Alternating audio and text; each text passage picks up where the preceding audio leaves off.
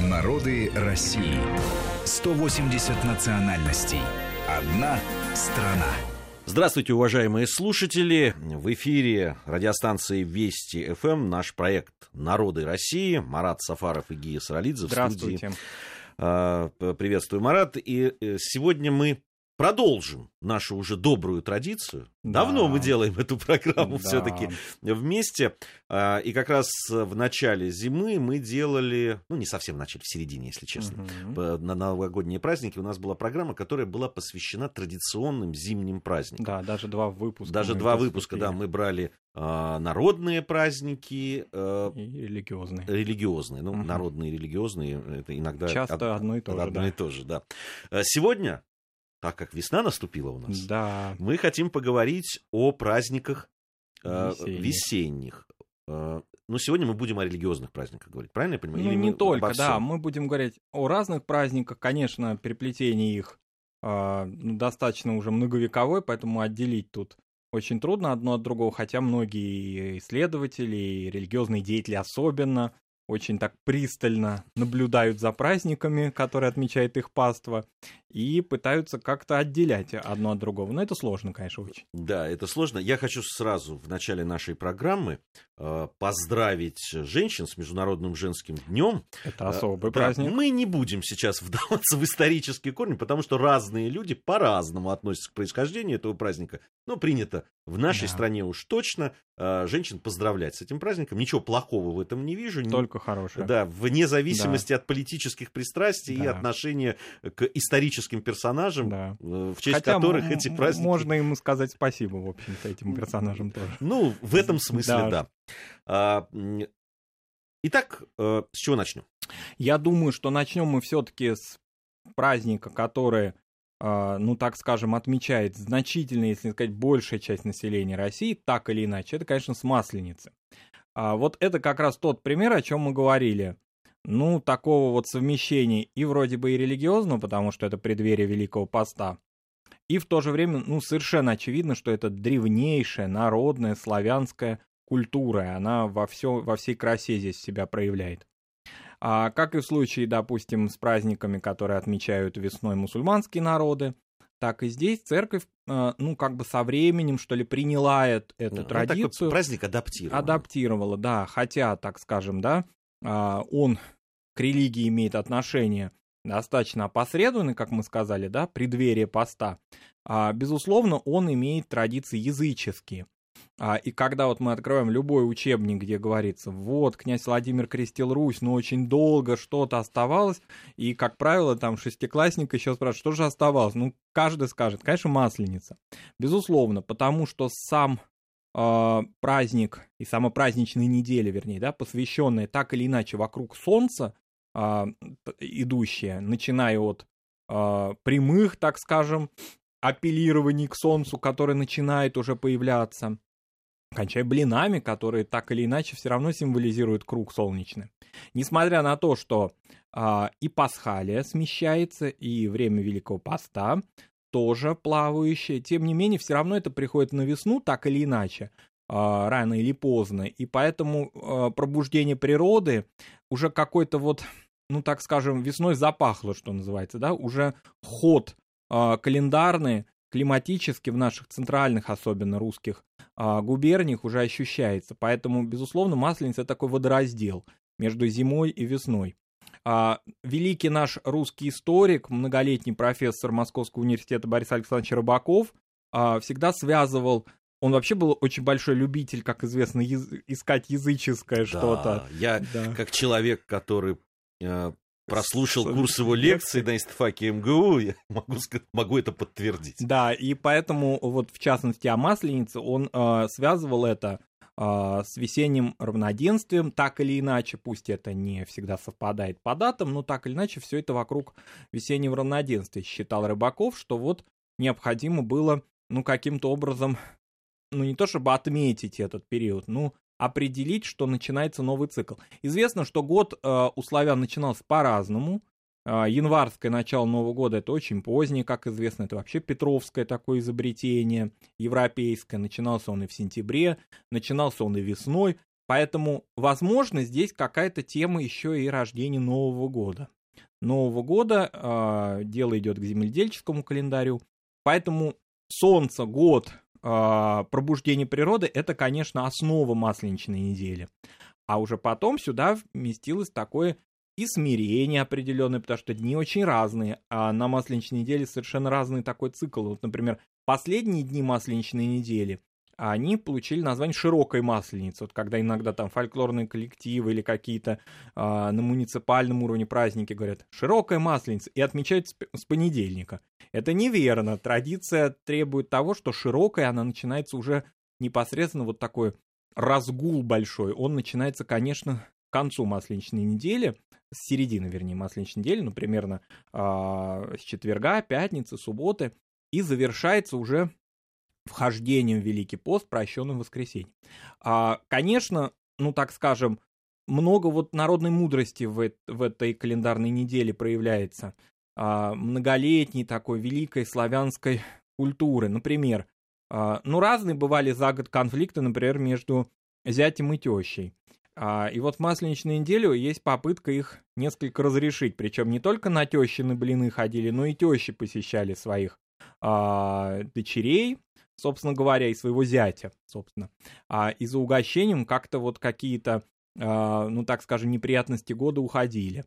А Конечно, иногда, иногда появлялись иногда новые. появлялись новые до следующей масленичной недели uh, годовые. Но, допустим, прощенное воскресенье, пусть, конечно, здесь очень важная uh, евангельская тема показывается и проявляется, тем не менее, и народного здесь очень много тоже. И очень хорошо, когда вот я даже, ну и сейчас, конечно, слышу, причем интересно, что от людей не очень даже часто верующих и воцерковленных, которые вот для себя считают необходимым просить прощения а, у друзей, у родных, у знакомых своих именно вот в завершении Масленичной недели, вхождении в пост. Это очень важно. Вот э, здесь проявляется именно то, что называется народной мудростью. Ведь, э, ну так скажем, развитые религии монотеистические, они всегда рационально все берут из народного, не отвергая это, и православие в том числе. Поэтому, ну, вот такое примирение двух традиций, оно, конечно, э, ну, достаточно за практически 10 веков все-таки произошло. Интересно, что не только тут вот какие-то семейные дела, то есть хождение по гостям, а, и такое умиротворение некое, но и активность, русская удаль. А, я вот хорошо помню не только а, кадры из фильма Михалкова, Никита Михалкова «Сибирский цирюльник». Ну, кстати, многие знакомы с этим праздником именно благодаря, благодаря этому. Да, и кулачным боям, если я не ошибаюсь, сейчас снятым около Новодевичьего монастыря, по-моему. А, и очень ярким, красочным, а, и, а, по-видимому, именно масленичным но и его великий предок Никита Сергеевич Михалков, его прадед Василий Иванович Суриков, автор известной, ну даже в значительной мере хрестоматийной а, картины а, «Взятие снежного городка», которая ну, очевидно, Она чуть тоже... Чуть ли не в азбуке была. Чуть ли, да. Вот буквально каждый человек, да, в России а, знает эту картину, а, которая тоже посвящена по-видимому, да, вокруг Масленицы события, а, тому, что и вот кулачные бои, и снежные городки, и какие-то гуляния очень активные, ну так сейчас бы мы их сказали, спортивные, да, они здесь проявляются. Конечно, климат был немножко другой, и в фильме «Сибирский цирюльник», хотя действие разворачивается не в Сибири в данном случае, а в Москве, и у Сурикова видна такая, ну, ну такой хороший мороз, да, а климат меняется, но тем не менее все равно, ну какой-то вот именно переход от одного цикла к другому, он очень здесь четко ощущается. Все-таки зима в России очень долгая, а часто суровая в разных да, местах, не только же Центральной России мы ограничиваемся. И поэтому вот какое-то отдохновение, а, тем более вхождение в пост, в период ограничений определенных, не только духовных, но и физических ограничений, в частности в еде, а, он, конечно, должен вот такую разрядку осуществить. Вообще русский а, календарь, он вот такие вот, мы это говорили в зимней праздничной нашей программе, о том, что русский календарь, ну, наверное, как и другие календари, но все-таки вот нам привычней наш календарь, да, он хорошо такие остановки делает. И хотя и посты существуют, и они тоже определенно. Я, конечно, не склонен вот к такому несколько вульгарному пониманию постов, как чисто такому, как сейчас это часто модно, да, биологическому исключительно, э, на оздоровление. Они, конечно, не, не на оздоровление прежде всего, они прежде всего на духовное очищение. Но, тем не менее, и духовно, и физически вот Но определен... это, часто, это часто идет э, рука об руку. Рука об руку, ну просто очень часто же в последнее время, может быть, чуть раньше, вот как-то вот акцентируют внимание только на этом, да, да, да, это особенно у людей мало связанных с церковью, и вот они находят только одну, какую-то внешнюю сторону. А, и вот какие-то вот эти остановки, хоть летние, хоть весенние, тем более зимние, они очень нужны человеку в нашем климате, в нашей природе. А, и поэтому вот а, великорусский пахарь, говоря языком другого нашего великого русского историка Милова, вот тоже это как бы нужно. Вот великорусский пахарь отдохновение получает в этом смысле. Хотя, конечно, наиболее активная масленица, несмотря на то, что традиция каледования здесь продолжается, та, которая и в рождественский цикл есть деревенская культура, но все-таки наиболее яркие красочные такие масленичные традиции, это такие посадские скорее. А, китайгородские какие-то, такие замоскворецкие. Вот это вот все, что касается таких старых русских городов, и посадская культура, она особая, городская, да, напомним, а, нашим радиослушателям, которые, да, могут, э, допустим, э, не знать, да, понятие посад. Посад это все-таки, ну, определенная не только, да, вот чисто городская, это более широкое понятие. Потому что город наш русский, древний русский, средневековый русский город, он несколько отличается, например, от западноевропейского города. Он, конечно, очень имеет тесную смычку с деревней, с традиционной культурой. А, это что-то между городом нового типа и, и деревней. А, поэтому здесь стирается многое деревенское, архаичное, аграрное, но в то же время это еще не урбанизированное общество, и поэтому ему в нем традиции очень активно и ярко себя проявляет. И поэтому посадская культура, она очень важна, как, э, ну, такой вот, наверное, и она именно реконструируется сейчас, когда нам говорят, вот, вот это масленица. Конечно, это масленица, которая взята из образцов э, ну, конца 19 начала 20 века, таких наиболее активных, ярких масленичных празднеств, как правило, проходивших в старых городах, конечно. А, ну, прежде всего в Москве, конечно, потому что Первопрестольная всегда славилась своими праздниками, своей церковностью и в то же время своим, ну, не случайно, и своим таким чередованием церковности и отдыха. Не случайно императрицы все наши, а, любившие совмещать моление и празднество, и Анна Иоанновна, и Елизавета Петровна очень любили отмечать праздники именно в Москве. Ну, вообще, если вот хотят э, а, в, ну вот кино, о кино мы заговорили, да. если хотят показать в кино или и даже в литературе, когда описываются какие-то да. масленичные гуляния, вот такие берется Москва, а конечно. не Санкт-Петербург. Да, да, безусловно. А, поэтому, ну, конечно, это вот часть нашей культуры, и очень хорошо, что она, ну, наверное, как одна из немногих таких, один из немногих пластов сохранился не стилизованно, красиво, первозданно, люди понимают а, истоки этого и как-то спокойно это примерять. Здесь еще очень важно, что в отличие, допустим, от новогодней традиции, о чем мы говорили в программе, посвященной зимним праздникам, а в масленичной традиции нет особых противоречий с церковным календарем для воцерковленного человека, потому что именно о чем мы сейчас сказали, он как бы преддверии предшествия поста, поэтому человек... Я, я, зам, я заметил, что если э, в какой-нибудь из праздников, которые связаны и с религией, угу. и, и не только, а, да, с какими-то и э, дохристианскими верованиями, если есть э, определенные традиции, которые связаны с едой, да, там вот да, приготовление да. Там, блинов, например. блинов, например, да, или мы о Пасхе еще будем угу. говорить, да, там вот красить яйца. Вот если такие вещи есть, то они сумели пройти даже вот эти годы советской власти, когда да. все пыталось это, э, когда пытались это выдавить. Все-таки вот такие вещи, даже если это люди делают а, ну, автоматически, да, или, да, там автоматически, да, да. без какого-то философского они, наполнения. Они да. все равно рано или поздно приходит и осознание, и философское да. наполнение, да, и религиозное конечно, наполнение. Да, поэтому... Все-таки такие вещи очень важны. И если ритуальные. Ритуальные, да. И если вот мы говорим, допустим, о славянских праздниках, то аналоги маслен... масленичной недели есть и у других славянских народов. Например, очень а, развитая масленичная традиция у белорусов, например. А, есть аналоги определенные и а, у, евро... у западноевропейских народов. Вообще Масленица это, конечно, такой своеобразный карнавал, безусловно. А, не случайно путешественники, которые всегда дивились на наше празднество, на наше умение а, праз... праздновать и отмечать различные да, какие-то события, они сравнивали карнавальную культуру, даже как ни парадоксально, пока что итальянскую, например, карнавальную культуру. Не случайно наш великий русский мыслитель Бахтин, знаменитейший, да, которого часто цитируют к месту и не к месту, но э, один из таких столпов изучения карнавала, э, он и показывает такую широту этого понятия, то есть оно не только, да, концентрируется на европейском, западноевропейском материале. А вот пробуждение, природа, весна, она вот эту карнавальность все-таки открывает. А, не случайно большая часть масленичных а, празднеств проходит на улице. Это не приватное, это не семейное исключительно. Да, да, это такое общественное. Да, за исключением там даже теща пришла на блины, все равно ее встречают красиво.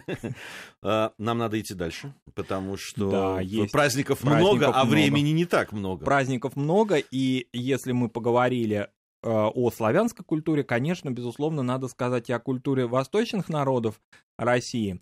И тоже здесь, как и Масленица, народная традиция, которая постепенно, ну, как-то вот вошла или вернее так, хотя есть определенные, конечно, нюансы, и в отличие от э, Масленицы есть определенные противники э, празднования такого дня, который называется Навруз. Э, я имею в виду, что, ну, безусловно, как и Масленица, он языческий, это совершенно очевидно. Даже скорее не то, чтобы вот прям языческий народный, скорее корнями идущий к зороастризму, к древней восточной религии, связанной с поклонением, в том числе поклонением Солнцу. А, но так сложилось, что его сейчас воспринимают как свой народный праздник очень многие этносы, исповедующие ислам. И вот, ну, поскольку в исламе, как, собственно, и в православии, а, ну, есть такое некое отрицание различных языческих, да, культов и традиций, особенно связанных с солнцем, потому что совершенно понятно, что первоначально этот праздник воспринимался как некое пробуждение божества, то есть некое поклонение божеству солнечному. Тем не менее, народы часто не обращают внимания на различные, так скажем, доводы своих духовных лиц и отмечают очень широко Навруз. Отмечают его и те народы, которые традиционно проживают в России, и те, которые э, сейчас приезжают в Россию, образуют общины. Ну, что я имею в виду? Ну, вот, например, очень активно Навруз отмечают в Дербенте и вообще в Южном Дагестане. А в прошлом году, в 2015 году, Дербент отмечал свое 2000-летие. Это один из древнейших городов нашей страны. А, и многонациональных городов с ну, уникальной, конечно, городской культурой. В нем проживают разные этносы, вот, например, лезгины, азербайджанцы, а, часто не мусульмане, горские евреи, например, отмечают Навруз очень широко, открыто, а, около на Нарынкала, то есть это такая крепость, которая а, средневековая, является достопримечательностью Дербента, и вот там широко этот праздник а, отмечается. Вообще он, э, ну так скажем, распространен, названия его могут немножко там как бы сказать, видоизменяться, но все это восходит к персидскому Новому дню. И отмечается он, как правило, либо в 21 марта, либо вокруг 21 марта, то есть в дни весенне, во время весеннего равноденствия. А, и вот эта культура Навруза, она имеет, как и с Масленицей, какие-то кулинарные свои такие уже традиции. Ну вот, например, а, мои узбекские друзья рассказывали о том, что в Узбекистане и в России, когда в узбекских общинах или в узбекских каких-то культурных центрах всегда готовят на Навруз такое интересное блюдо сумаляк которая, ну, очень четко как бы и показывает, что весна наступает. Это пророщенные берутся зерна, а, пшеницы. Сначала эту пшеницу выращивают. Такая, напоминает немножко зеленый лук, высаженный в земле, да, вот они, значит, в домах на подоконниках или где-то там на открытом пространстве, значит, выращивают его, потом они перемалывают эту пшеницу, а, добавляют хлопковое масло а, и а, варят очень долго, готовят такую ну, как бы, я бы сказал, ну, что-то по похожее, ну, не на пастилу, наверное, более жидкое такое, а, ну, такое вот именно сладкое блюдо, а, которое готовят в больших казанах, часто 50-литровых, а чтобы не подгорел он, то вниз парадоксально кладут камешки, потом их, разумеется, вынимают и выкидывают. И вот сумаляк кладут в маленькие косы или пиалы, и раздают всем гостям. То есть вот как бы здесь вроде как и сладость есть определенная, и в то же время вот это зерно, да, ну, а пророщенное зерно. Вот вообще пророщенная пшеница, э, это вообще символ Навруза. Я да, в Азербайджане символ. видел, да. да, это обязательно угу. присутствует на столе, если, да, там на праздничном. Да, предварительно, допустим, там зерна пшеницы или ячменя заливали водой, проращивали, и уже еще, как бы сказать, э, цикл весны еще не начался, но уже что-то зеленеет хотя бы в доме. А Навруз очень древний, о нем упоминает даже Фердауси в Шахнаме, то есть это праздник, который для ираноязычных поначалу народов был традиционен, а, ну, фактически а, более тысячи лет назад, и пришел он к тюркам тоже. А, ну, я бы не сказал, что, допустим, татары и башкиры его активно отмечают, но знают это, и некоторые группы татарского народа, например, в Астрахани отмечают Навруз. Дело все в том, что все-таки зона проживания народов Среднего Поволжья и Урала к весеннему равноденствию еще пока не готова, так скажем, да. Это не Южный Дагестан, тем более не Азербайджан, не Средняя Азия. У нас еще конец марта не всегда эта весна пришла.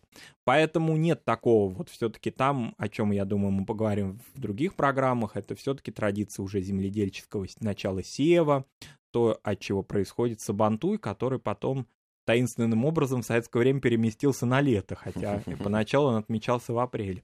А, но, тем не менее, и тюрки Среднеповолжья и Приураль, тюркоязычные народы, они тоже знают, конечно, Навруз и частично его отмечают. Надо сказать, что с Наврузом произошла интересная история. Он а, в постсоветский период стал более активно распространяться даже среди тех народов, которые его ну, так скажем, традиционно не отмечали. То есть сейчас Навруз отмечают очень многие люди в городских каких-то своих центрах культурных и так далее. Я уже упомянул вот отношение религии к Наврузу. Ну, разные бывают. На Северном Кавказе, например, многие такие ортодоксы, скажем, религиозные деятели, а, отрицательно относятся к Наврузу, вот видя в нем какую-то, да, языческую там подоснову. Но если разобраться, понятно, что человек современный, он не видит в этом какие-то там древнейшие зороастрийские культы, это уж совершенно очевидно.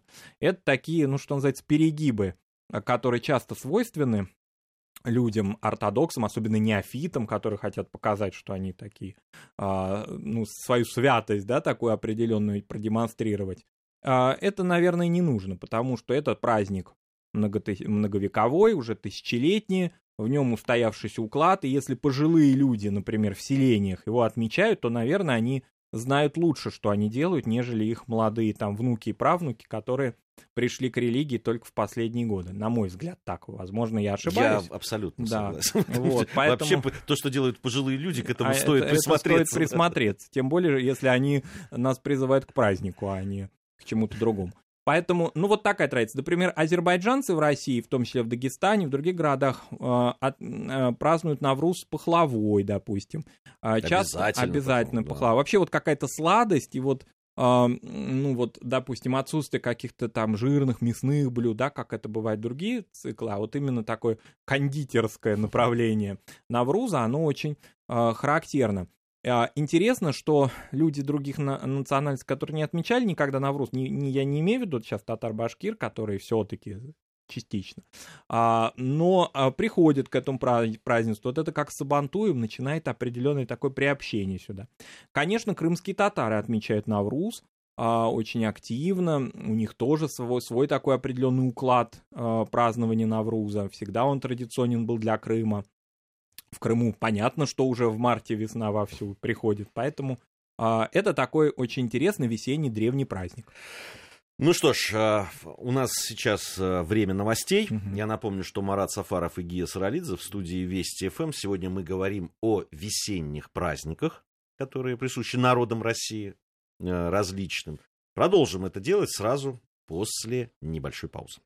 Народы России. 180 национальностей. Одна страна.